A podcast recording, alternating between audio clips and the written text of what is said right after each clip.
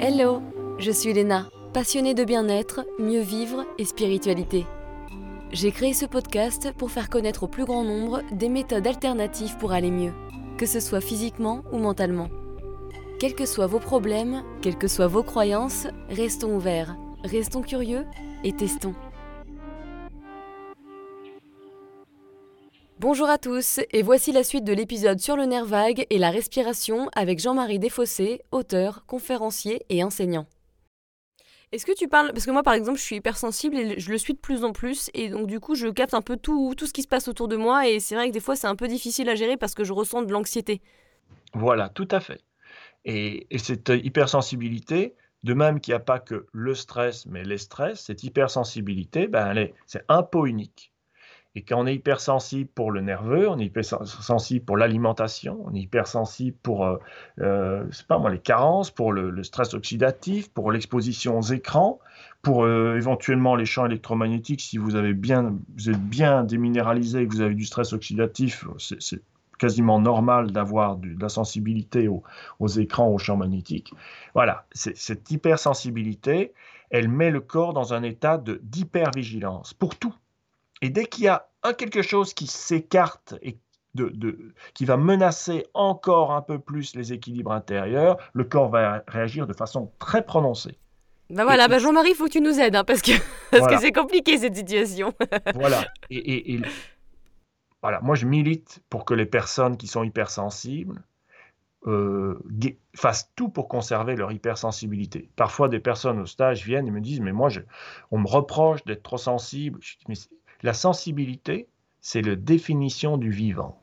Une structure vivante qui ne serait pas sensible, c'est-à-dire qui s'adapterait, qui serait incapable de sentir ce qui change autour d'elle et donc ensuite de s'adapter, ne peut pas être vivante. on va me dire un virus, ça s'adapte pas. Ben si, ça va s'adapter à l'intérieur de, la, de la cellule qui, qui va parasiter. Et on voit qu'il y a des variants, par exemple, qui apparaissent, ben c'est exactement un mécanisme de sensibilité, adaptation. Il est mécanique, biochimique, tout ce qu'on veut, mais tout ce qui est vivant est sensible. Donc se dire je suis trop sensible, ça veut dire je suis trop vivant. Mais non, non. Alors le souci, c'est quand on est sensible, très sensible, on peut effectivement vivre les choses comme un, trop plein et en arriver au point de se dire, ben, en fait, je suis trop sensible, je respire mal à cause de ma trop grande sensibilité. Non, ça c'est la guerre je trouve que justement, c'est l'hypersensibilité qui fait qu'on se rend compte qu'on a besoin de quelque chose qui est merveilleux, dont on a, on a déjà cité ici une fois le, nom, qui est la douceur. Et donc, ce que je vous propose, c'est, c'est un rapport doux à la respiration et une respiration de douceur. Et la douceur en respiration, c'est vivre poumon vidé. Quand on est stressé, on se gonfle. On se gonfle. On inspire et on ne prend pas le temps d'expirer et on continue d'inspirer, on n'a pas le temps d'expirer et on finit avec sternum levé, poumon plein. Alors bien sûr, on ventile là-dessus parce qu'on ne va pas mourir asphyxié. Mais vous avez 3-4 litres d'air dans vos poumons que vous videz jamais. Et là-dessus, vous inspirez à chaque expire, inspire un demi-litre d'air. OK. Et alors on nous dit, bah oui, mais vous allez respirer plus lent et puis plus profond et puis ça va aller mieux. C'est super, ça marche, c'est vrai, ça vide les poumons. Mais le problème, c'est qu'ils se remplissent après. Et surtout, il y a un souci, c'est que cette respiration ne peut pas être utilisée au quotidien. On pourrait, mais alors vous ne faites plus rien dans la vie. Parce que quand vous faites de la respiration lente, profonde, par exemple, comme euh, il est proposé en cohérence cardiaque, et que vous ne faites pas juste 5, 15 ou 1 heure par jour, mais toute la journée, mais en fait, vous, vous, avez le cerveau tellement dans la douceur et la paix que vous, vous n'êtes pas du tout fonctionnel. Oui, on n'est pas concentré là-dessus. Ah non, j'ai essayé, j'ai essayé, hein, je travaille, j'ai beaucoup écrit, donc je, je, je, me dis, voilà, je vais vivre en, en, respiration 5 secondes, 5 secondes.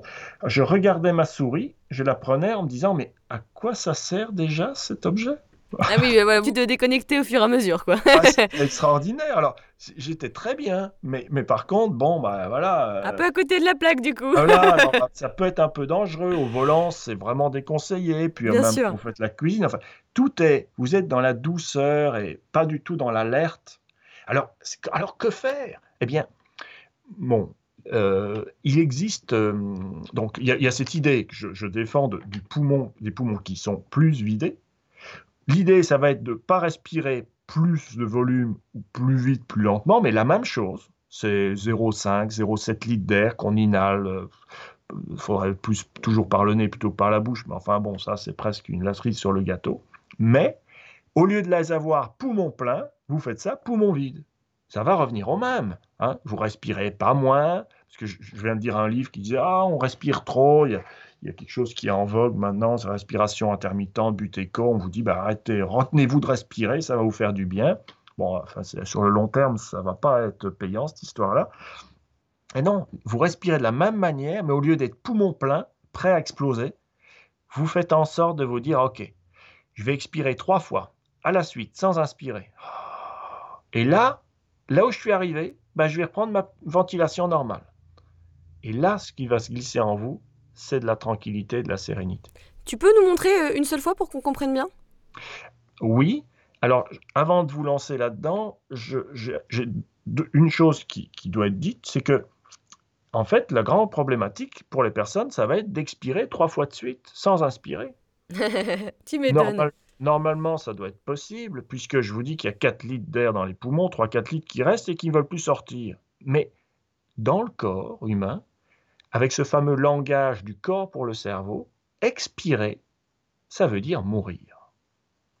Et donc, oser expirer, oser vider les poumons, ça implique que votre corps, votre conscience et votre inconscient arrêtent d'avoir peur de la mort. Et donc, aussi vrai que les stress en général génèrent une respiration de stress, c'est-à-dire les poumons sont pleins et restent pleins, le désamorçage des peurs, il faut passer par le désamorçage des peurs pour permettre une vie poumon plus vidée. Donc, quand on va faire l'expiration première, deuxième, troisième, il faut se dire, et ce n'est pas une blague, tout va bien. Et malgré ça, ce sera un petit peu compliqué parce que le grand muscle ordonnateur de tout ça, c'est le diaphragme, et c'est un grand, grand, grand sensible. Ah oui, ça oui, euh, il est souvent contracté il est contracté. Quand il est contracté, ben, il veut plus, euh, il veut plus remonter. Il faut qu'il remonte pour que les poumons se vident. Et, euh, il a cristallisé des peurs conscientes et inconscientes. Il, a cristallisé ces peurs qui venaient des stress conscients et inconscients. Et donc il y en a un paquet. Et donc il faut presque des astuces. Il faut des astuces pour permettre au diaphragme d'aller lâcher. Alors là, on peut, je peux guider un petit mouvement. Super.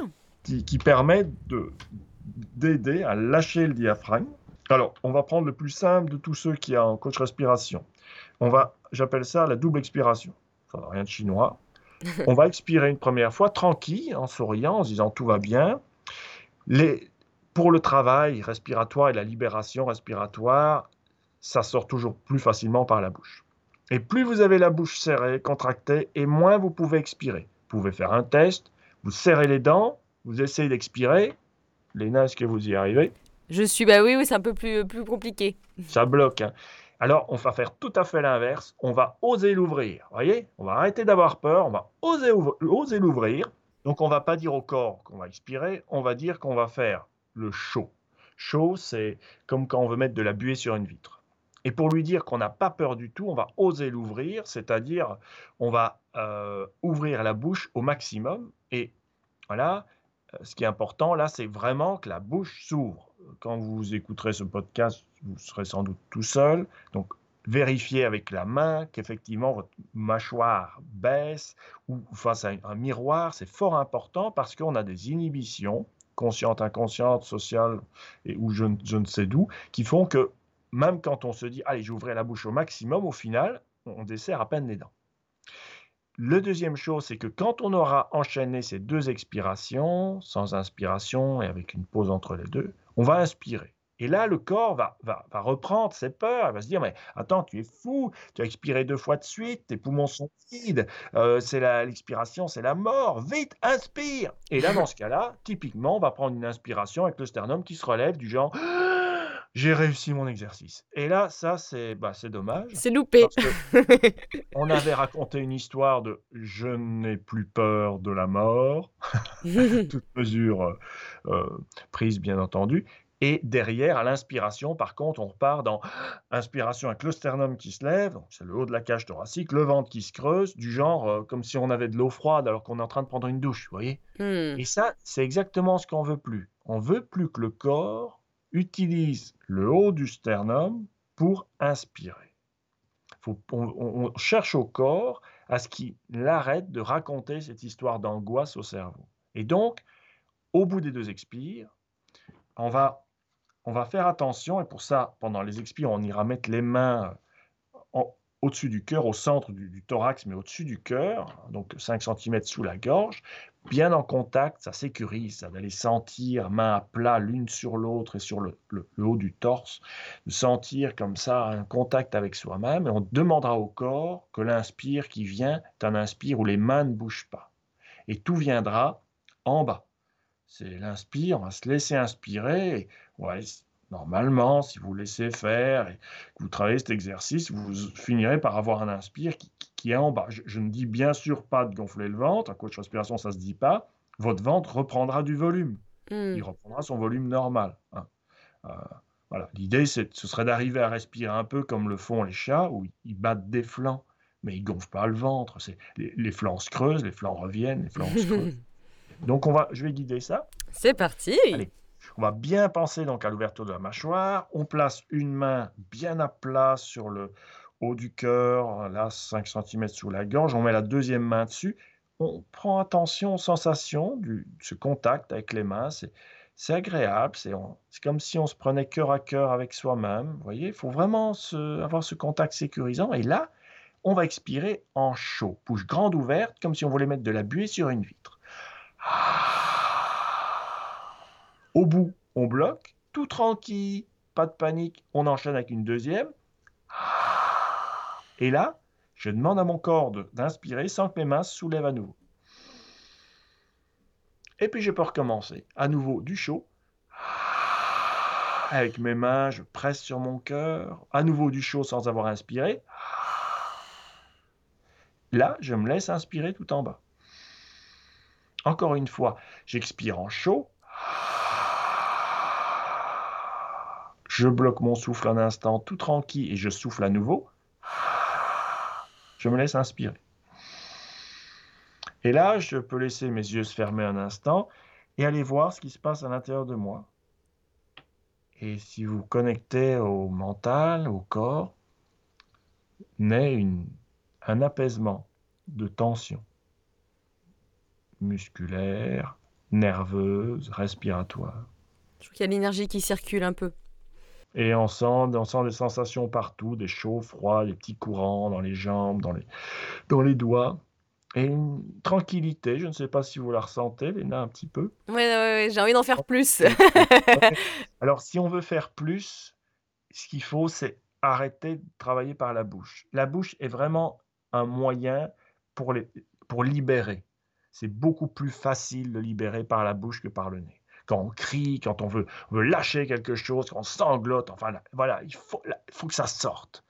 Après, quand on va aller plus en profondeur, plus en douceur, il faut passer par le nez. Parce que le nerf vague est très très sensible à ce qui se passe dans dans, l'espace des- interne des narines. Et on raconte une très très bonne histoire, très belle histoire au corps quand on l'autorise à respirer par le nez. Inspire, expire. En transition, on peut faire juste l'inspire par le nez, l'expire par la bouche.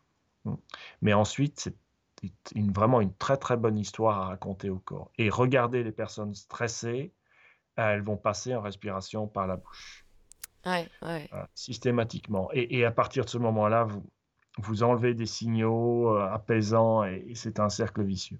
Donc on peut, re- je ne vais pas guider là, mais pensez à refaire le même exercice avec une expiration profonde. La bouche ne sera pas ouverte cette fois, elle sera juste euh, mâchoire relaxée et on expire tranquille par le nez. Au bout de cet expire, une pause, deux secondes, réexpire et demandez au corps d'inspirer tranquillement, sans, en laissant le corps inspirer. Donc, par exemple, on fait trois respirations euh, avec la bouche grande ouverte et ensuite on repasse par le nez, c'est ça? Bah, trois, trois avec euh, les gestuels de respiration avec la mâchoire ouverte, ça va faire sortir tellement loin l'expire que ça risque de mettre les personnes au début hein, Hmm. dans une sorte de, de- de- d'urgence à inspirer. Alors, lors des stages, je leur explique quand même que le record du monde d'apnée, certes poumon plein, mais enfin quand même, est de 11 minutes. Mais très curieusement, si on expire une première fois en 3 secondes ou 4, qu'on bloque, qu'on refait la même chose et donc qu'on arrive à maximum 15 secondes sans inspirer, ça y est, ça y est, il y a l'alerte, euh, alerte, alerte, alerte, et on est reparti. Donc c'est ça là qu'il est intéressant d'utiliser la, la conscience, la volonté pour se dire, dire au corps, écoute, euh, ok, je sais que tu veux veiller sur moi, c'est formidable, mais là, moi, j'ai besoin de souffler. Oui, donc c'est un entraînement. Tu veux dire, c'est au fur et à mesure qu'on on peut faire plus d'expiration par la bouche grande ouverte quand on s'est entraîné? Bah oui et non. C'est pas une question de nombre de, de- d'expiration par la bouche, c'est une question de d'où on part au niveau de- du remplissage des poumons et où on arrive. Hmm. Parce qu'au fur et à mesure qu'on se détend, on va partir de plus en plus avec des poumons déjà vidés. Et donc, à un moment donné, euh, le, le- le corps humain est fait de telle sorte qu'il ne peut jamais vider complètement les poumons. Mais, bon, alors, euh, ce qui fait qu'au début, c'est assez facile de vider de l'air parce qu'il y en a plein, et à la fin, ça devient un peu plus, un peu plus, euh, ça demande d'aller encore plus profondément à l'intérieur de soi et dans la sécurisation. Hmm. Donc, euh, déjà, deux fois bien fait avec euh, la pause, le fait de se dire que tout va bien, je dépasse des, je dépasse des peurs, je me sécurise. L'inspire qu'on laisse venir, c'est déjà un très très bel exercice. Typiquement, quand on est soumis à une, une agression, quelque chose qui nous agresse, on se gonfle. On est, voilà, on est prêt, à, on est prêt au combat. Euh, là, c'est exactement l'option inverse. Vous dites au corps, ok, il y a quelque chose qui va pas, mais ça va vite, ça va aller. Je vais gérer. Je vais gérer, je vais, je vais, je vais rester dans la douceur malgré ce qui est agressif autour de moi. Et c'est donc c'est à la fois une, res- une respiration de réparation, mais aussi de protection. Si quelque chose vous agresse à un moment donné, si vous pouvez avoir l'idée, vous n'aurez pas le réflexe parce que ce ne sera pas inné, mais l'idée, espèce d'idée sage de se dire Ah, qu'est-ce que je pourrais faire pour ne, pour ne pas que l'événement m'emporte dans sa tourmente, eh ben, vous avez cette petite respiration avec la double expiration qui peut venir vous aider.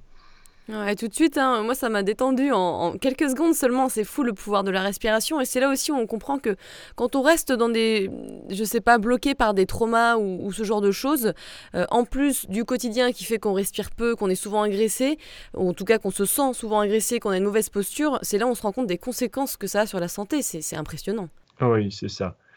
Le- autant on peut se faire du bien en travaillant sa respiration dans certains sens que, en fait, on se prive de beaucoup de, de- on se prive de, tout ce bien et en fait, on, peut se faire. J'aime pas dire qu'on se fait du mal parce qu'à nouveau, je, je, c'est pas une bonne idée de se dire qu'on respire mal, etc. Mais on peut s'accorder énormément de, soins à soi-même, d'attention à soi-même et de douceur en prenant, en mettant de l'attention dans la manière dont on respire et en s'accordant peut-être par jour quelques minutes de respiration. Voilà, plus en s'étirant aussi. Alors, ben, c'est ça, l'étirement, le bâillement sont deux euh, dynamiques euh, instinctives extrêmement thérapeutiques. Et en coach respiration, on s'est inspiré du bâillement et d'une autre chose et de l'étirement pour créer des, des petits exercices appelés coach respiration flash parce que en quelques cycles de respiration, ils font un bien fou. C'est énorme. On finit pas la journée de la même manière quand on a fait trois minutes de coach respiration flash le matin. Et c'est basé sur de l'étirement et de l'expiration de type bâillement, plus bah, d'au- d'autres choses qui se sont, qui ont inspiré la technique. Mais indépendamment de ça, on peut aussi par soi-même se dire voilà, le matin, je m'étire et dans ce- cet, étirement, je respire le plus librement possible. Là déjà, sans avoir à suivre aucune consigne, vous allez vous faire énormément de bien. Hmm, oui, oui, déjà, même avec le yoga, quand on, on expire un peu plus par le nez, tout de suite, euh, c'est vraiment agréable et on sent un relâchement. hein. Oui, oui, euh, mille et une techniques, heureusement, pour se faire beaucoup de bien. Et d'ailleurs, en plus de la respiration, qu'est-ce qu'on peut faire, euh, nous, en tant qu'humains, pour pouvoir calmer le nerf vague, en tout cas être, se sentir plus serein? J'ai vu que moi, il y avait, peut-être que tu vas dire que c'est anecdotique, hein, j'en sais rien, mais il y avait différentes manières. Il y avait bah, évidemment du sport, il y avait le soleil, il y avait du gargarisme, ou le fait de chanter, de faire des hum, aussi des hums. Oui, oui, il y a un livre sur le nerf vague euh, écrit par un Américain. Bon, franchement, si vous êtes malade, si vous avez un problème de santé et que vous, il y a environ 7 ou 9 petites astuces euh, pour stimuler le nerf vague, mais c'est ce genre, ça ne suffira pas à, inverser un processus. Euh, parce que là, c'est assez curieux. On, on dirait qu'on cherche à le stimuler de façon un petit peu remplacement de la stimulation électrique, quoi. Mmh. effectivement, on va, aller, on va chatouiller où il passe dans la gorge ou au niveau des, des carotides. Le nerf vague est le nerf de l'ensemble du corps. Donc, ok. Alors, par exemple, vous avez parlé du sport. Il faut savoir que si vous faites du sport, mais sans respirer, c'est pas convaincu que vous faites du bien à votre nerf vague. Les sportifs de haut niveau, à 80%, sont des personnes qui ont des problèmes graves au niveau des intestins. Parce que quand on fait du sport de haut niveau, le corps passe en mode action, et dans, en mode action, il n'est pas en mode réparation, et il ne s'occupe pas de la digestion ou de la réparation des intestins. Donc ces personnes ne vont, pas bien. L'idée de se dire, alors le corps a besoin de mouvement, il a aussi besoin de respirer correctement. Et quand je vois des personnes qui courent et qui finissent essoufflées, avec le cœur qui bat à 140, 180, est-ce qu'elles se font du bien? Euh, Globalement, euh, elle pourrait se faire beaucoup, encore plus de bien si elle faisait les mêmes activités physiques en ayant une respiration qui n'est pas une respiration de stress. Parce que typiquement, quand on commence à s'essouffler, regardez comment on respire. Par la bouche, avec le sternum qui se lève. Quand vous faites ça, vous ne faites jamais du bien. J'avais écouté un podcast où justement une personne disait de faire du sport en fait par le nez. C'est-à-dire qu'en inspirant, en expirant par le nez, donc en étant beaucoup plus calme. Alors, c'est vrai que si vous, pouvez limiter l'inspire-expire par le nez, euh, le problème, c'est que vous pouvez finir tout essoufflé par le nez aussi. Mais je, je comprends l'idée, la, philosophie, c'est de se dire, on ne va pas aller jusqu'à surventiler. Il y a deux choses dont il faut tenir compte. Un, l'emballement du cœur. Le cœur bat plus vite lors d'un effort parce que les poumons ne font pas assez leur boulot. Mmh. Si, c'est pour compenser ça. Sinon, à quoi servirait le fait que le cœur bat plus vite? C'est pas pour amener du sucre plus aux muscles. Hein. Ils en ont assez comme ça.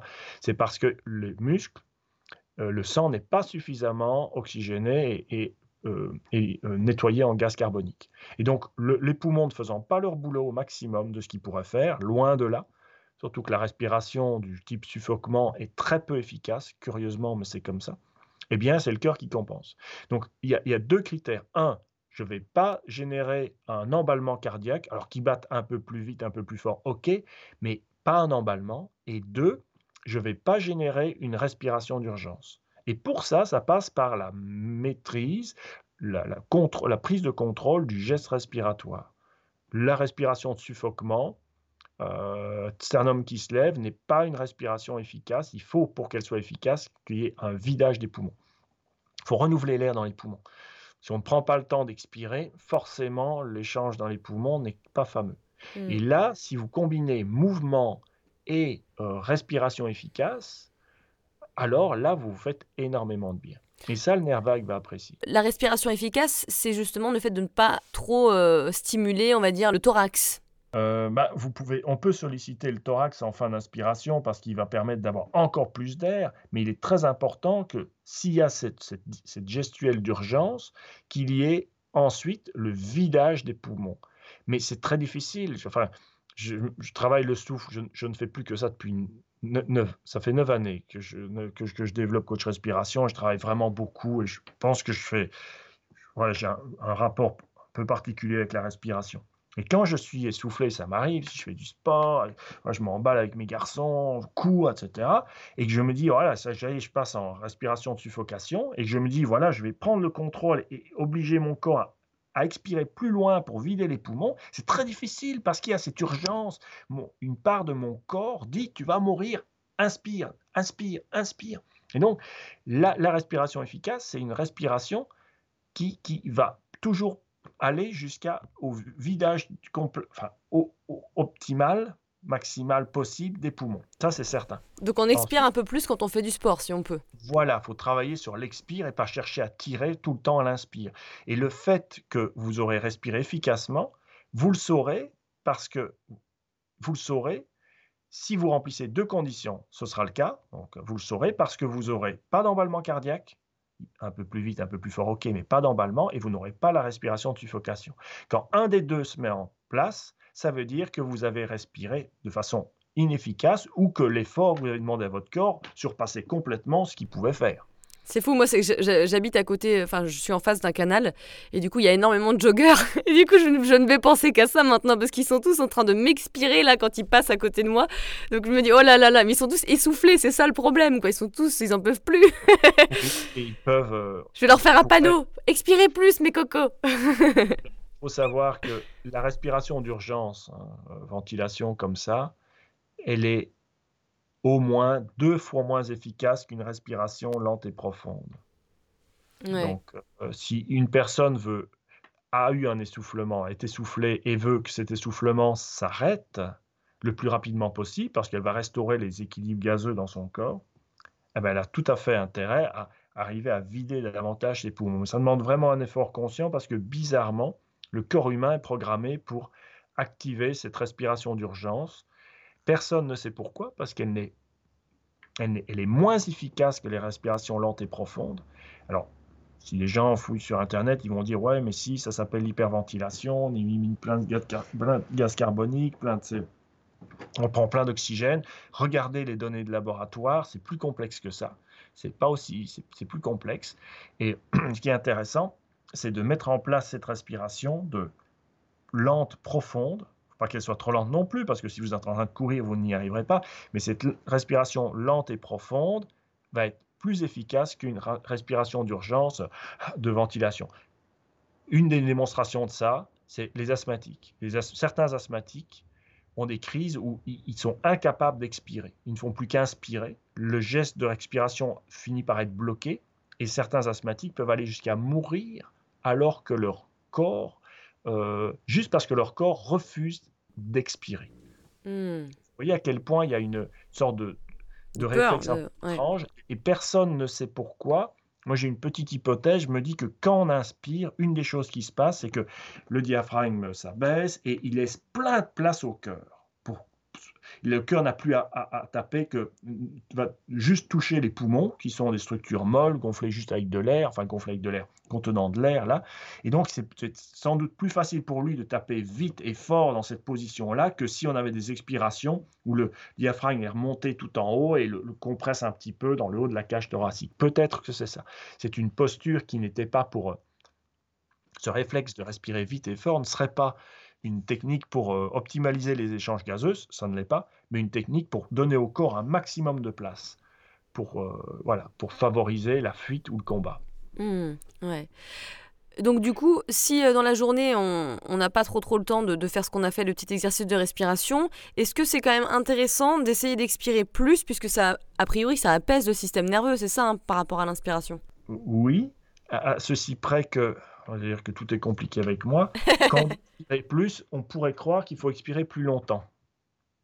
Et ce n'est pas forcément le cas parce que si vous expirez plus et puis que vous commencez à ce que j'appelle moi agrandir votre aspiration, vous allez passer dans des états modifiés de conscience.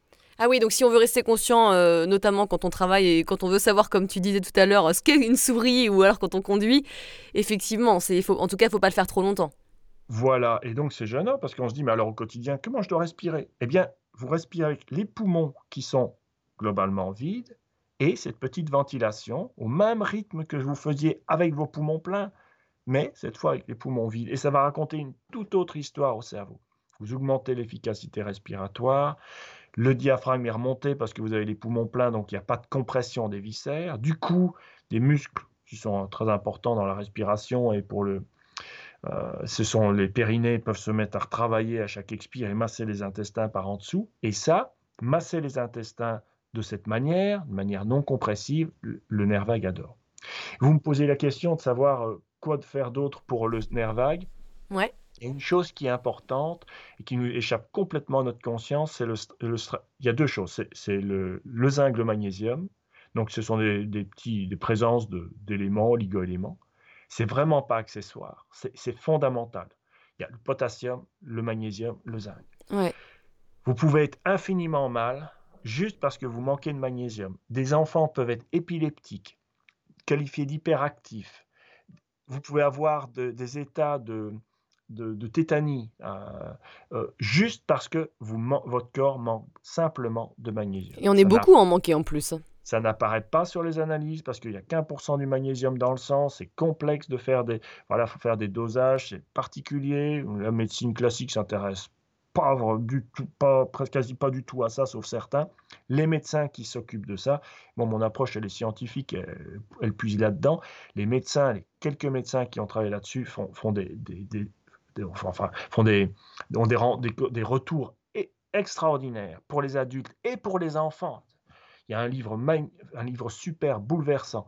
Ça s'appelle euh, L'hyperactivité, la, la, solution magnésium chez Thierry Socard, écrite par une médecin pédiatre à la retraite aujourd'hui qui s'appelle Madame Doussin.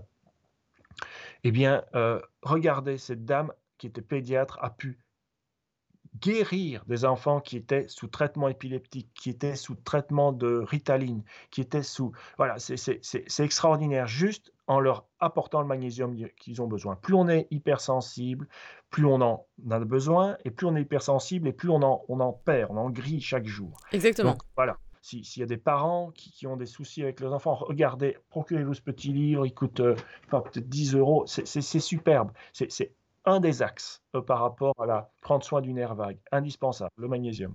Est-ce que tu penses qu'on est un peu tous carencés maintenant en magnésium? Bah, Ce qui est génial avec le magnésium, c'est que... On peut pas en avoir trop, je crois. Hein. Bah, voilà, à moins d'avoir un problème rénal grave, si vous en, en ingérez trop, vous allez l'éliminer par les reins sans aucun problème. Alors, c'est vrai que ça peut être, certains sels de magnésium sont laxatifs, mais pas si vous fragmentez bien et que vous choisissez quelle forme vous prenez. Et donc, euh, ça vaut la peine vraiment de prendre du magnésium. Et le docteur euh, euh elle insistait, pardon, elle insistait sur le, une chose, c'est de l'associer toujours avec de la vitamine B6. C'était sa clé. Parce que le magnésium seul. Euh, oui, c'est pas bien absorbé. Aucun résultat, voilà. Bon, c'est une. Hmm. Il y a le zinc qu'il ne faut pas oublier. Et là, euh, avec le Covid, il y a des études dès le début qui avaient signalé que les gens qui étaient carencés en zinc étaient moins développaient plus, beaucoup plus facilement des formes, euh, des formes graves, les formes sévères. Pareil pour la vitamine, euh, la vitamine D, hein, celle qu'on fabrique avec le soleil, qui, qui, est vraiment importante.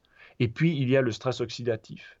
Alors, c'est un truc, moi, je, longtemps, je me suis dit, ouais, c'est des, pour les Californiens, ça, c'est pas vieillir, c'est des pilules, c'est du, c'est du flan. Non. Vous coupez une pomme, une banane, vous observez un noircissement au endroit de la coupure.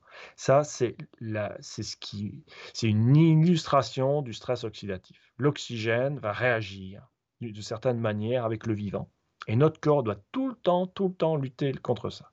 Et en même temps, être capable de aussi le, permettre parce que c'est comme ça qu'il va démonter, démolir des, des, intrus comme des virus ou des bactéries.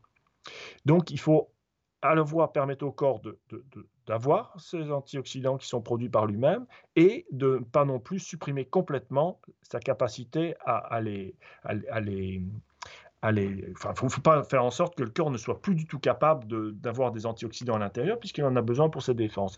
Mais sachez que le corps a besoin pour fabriquer des antioxydants, de consommer des choses crues.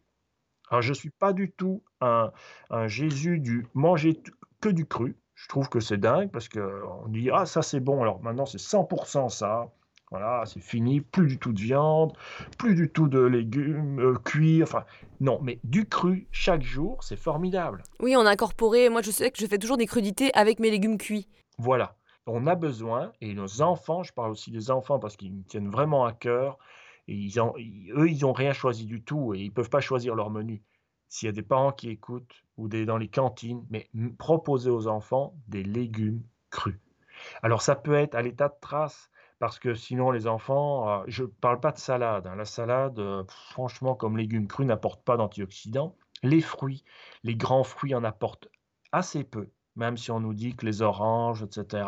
Ok, mais il faudrait prendre 10 oranges pour avoir une dose de vitamine C qui est... Oui, surtout que maintenant les sols sont pauvres. Voilà, et donc en plus, euh, si les sols sont... Mais il y a des légumes, de... il y a deux familles de légumes qui sont extraordinaires. Ce sont, c'est la famille du chou. Donc c'est le chou, mais aussi les radis, la betterave, la roquette.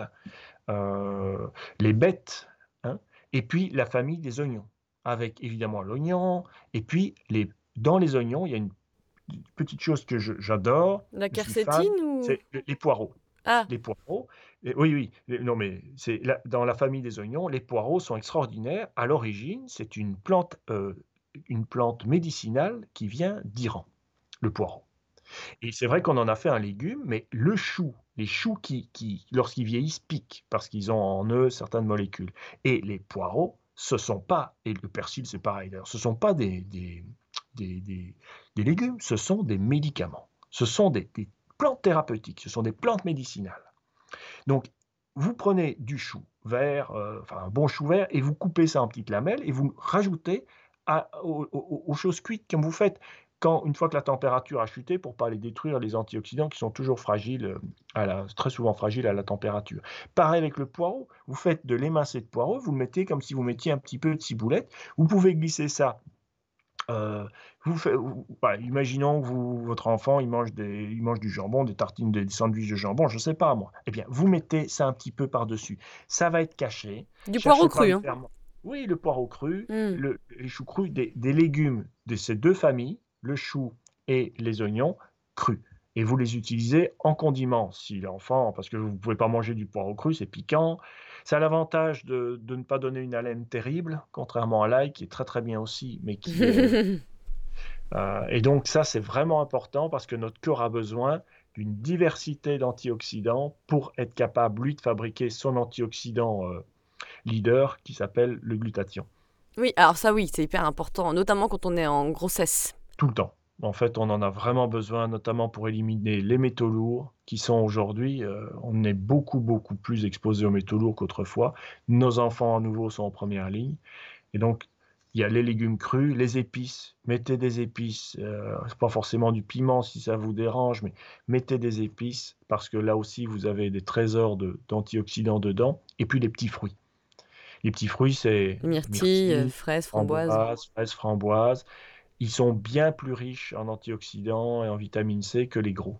Ouais. C'est pas cher, il y a des, petits sachets congelés. Alors, bio, ce serait peut-être mieux, c'est vrai, mais si vous n'avez pas les moyens, vous faites du pas, bio parce que la, la balance bénéfice-risque est énorme de, quand même d'en prendre. Et donc, euh, une fois par, euh, deux, trois fois par semaine, hop, une petite cuillère de, ces, ces, petits fruits. Vous rajoutez dans les muesli. Moi, je les prends, je les mets dans un bol, je verse de l'eau chaude dessus. Ça va pas les griller parce que la compensation eau chaude, vu qu'ils sortent du congélateur, fait juste que ça les décongèle. Et là-dedans, ben, je peux rajouter par exemple dans un muesli ou je les tartine sur le pain directement. Et ça, ça c'est très très bien. C'est tout simple, c'est pas coûteux et ça permet de bichonner, chouchouter ce, nerf extraordinaire, hypersensible. Euh, quel nerf vague. Ah bah oui, oui, oui tu m'étonnes. Merci beaucoup hein, pour, euh, pour toutes ces explications, c'est fascinant, on pourrait écouter des heures, peut-être une prochaine fois d'ailleurs sur Horizon Podcast. Euh, je voulais juste finir par un petit jeu de questions-réponses rapide. Alors je voulais savoir s'il ne restait qu'un seul livre autre que les tiens, lequel serait-il? Ça a été une révélation pour moi de lire Le, le pouvoir du moment présent. Mmh. Tolle. C'est vrai que je l'ai lu alors que je commençais à aller mieux moi, j'avais passé ma vie à essayer au contraire de penser de plus en plus vite, de plus en plus de choses en même temps. Et ça a été un, truc invraisemblable de me dire, tiens, c'est vrai, euh, je, je, peux pas... Et si j'essayais d'arrêter ma pensée euh, une demi-seconde? Et, ça s'est révélé être impossible un certain nombre de temps. Et ensuite, il y a eu tout ce chemin vers la respiration qui permet maintenant d'avoir des plages comme ça où effectivement on lâche prise. Euh. Et, là, ouais. Hmm. Une routine matinale recommandée qui fonctionnerait pour tous Ah ben, trois minutes de coach respiration. c'est honteux, mais, c'est vraiment une réalité. On fait tout pour que ce soit accessible, même sans payer, sans rien. Si vous ne faites pas ça, étirez-vous en respirant euh, profond euh, et intense. Hmm. Parce que vraiment, c'est ce que spontanément le corps a envie de faire inspirons-nous de ce que font les bébés, de ce que font les chats. Hmm. Hmm. Une habitude à supprimer. Ah, ça, c'est la délectation des humains pour les mauvaises nouvelles. c'est fou, on c'est vrai que c'est addictif et pareil pour le cinéma. Hein. C'est terrible. Ouais. Je veux plus de films qui finissent mal. Moi, il y a assez de bazar dans le monde sans encore s'en rajouter dans la tête. Et, et les nouvelles, mais cultivons les nouvelles qui font du bien, Bien quoi. sûr. Voilà, c'est important, ça change complètement l'état. À nouveau, ça c'est des stress conscients, inconscients. Cultivons ce qui est doux, cultivons les fleurs dans, dans notre, dans notre jardin et dans notre attention aux choses. Ouais. Complètement d'accord. La médecine alternative à tester impérativement? Je pense qu'il faut, faut, faut toutes les essayer et voir comment le corps réagit. Parce qu'on est tous différents et toutes les techniques ont leur pôle d'excellence. Parfois, j'ai mon ego qui vient et qui dit Ouais, non, mais ce que je fais est mieux. C'est faux. On, a, on est tous juste détenteurs d'une pièce d'un grand puzzle. Et donc, c'est vraiment, faut aller voir, faut trouver les, les thérapeutes qui sont passionnés par ce qu'ils font et qui sont, qui sont ouverts. Et, mais, mais essayez, essayez, allez voir. L'acupuncture, scientifiquement, on est perdu, on ne sait pas expliquer ça. Et une fois, un médecin m'a fait une séance, c'est extraordinaire. J'ai eu une pêche d'enfer pendant, pendant 10 heures, mais c'est fou. Voilà, donc faut, faut essayer. faut essayer avec des personnes passionnées, essayer. Ouais. Oui, parce que souvent, il y a quand même beaucoup de personnes qui n'ont pas essayé et qui portent des jugements. Il y a beaucoup de préjugés dans ce monde quand même. Ben oui, oui, ou alors, oui, c'est vrai, c'est vrai.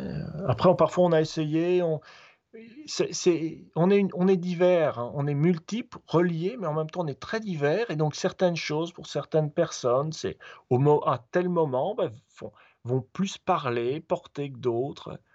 Et voilà. Mm. Après, bon, il y a peut-être des choses extrêmement farfelues et bizarres, mais on est tous chacun, on est adulte, on est, on, sait ce qu'on fait et on se laisse sentir. Si on peut vivre l'expérience, à partir du moment où c'est pas euh, fumer des choses étranges, qui fumer la liane des morts, enfin ça se boit ce truc-là. Ok, vivons, vivons l'expérience. C'est, c'est, c'est Mm. riche. La vie. La vie, je ne dis pas qu'elle doit servir à ça, mais c'est ça aussi la vie, c'est, l'ouverture à ce qui est différent. Voyez? Ça, c'est très, c'est très, c'est très euh, thérapie du par le Je nerf. suis d'accord. Ouais, ouais, non, mais je suis complètement d'accord. Ouais, ouais. Et on peut faire le diagnostic. Vous savez, il y a des personnes parfois très agressives. Sur, euh, j'ai quelques vidéos sur YouTube en accès comme ça, et parfois j'ai des commentaires que, que j'enlève, mais des personnes qui, qui attaquent. Et bon, je me dis, en fait, c'est juste des personnes qui, qui sont toutes enflammées, toutes tendues. Et, et- et ça, ça sert de diagnostic. Si une personne vous agresse, vous dites pas.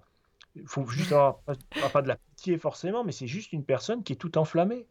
Et elle ne peut pas faire autrement que, que- comme elle est là. C'est... Et à l'inverse, une personne qui est tranquille, bah, sachez que bah, son euh, ouais, euh, il marche bien et, et on pourrait tous être plus tranquilles. On sera d'autant plus tous tranquilles qu'on, qu'on prendra soin du nerf vague pour nous-mêmes et des uns des autres. Totalement. Mm. Quel conseil te donnerais-tu à ton plus jeune toi, 25 ans plus tôt, par exemple? Euh, j'aurais bien aimé avoir accès à, à ce que je, au livre que j'écris aujourd'hui. Ça aurait changé ma vie, mais en même temps, qu'est-ce que j'aurais donné comme conseil si je m'étais croisé? Un, un truc un peu énigmatique parce que faut pas. La vie, ça doit être fait de découvertes et d'expériences personnelles. On Mm. peut pas. Ce serait terrible qu'on qu'on qu'on mémorise tout ce que nos anciens ont vécu et que du coup on évite tout. Mais euh, qu'est-ce que je lui aurais dit? D'avoir confiance en la vie. Ouais. Là, ça revient souvent finalement. Je pense qu'on rajoute tellement de stress autour de nos expériences et de notre petite vie. euh, c'est impressionnant.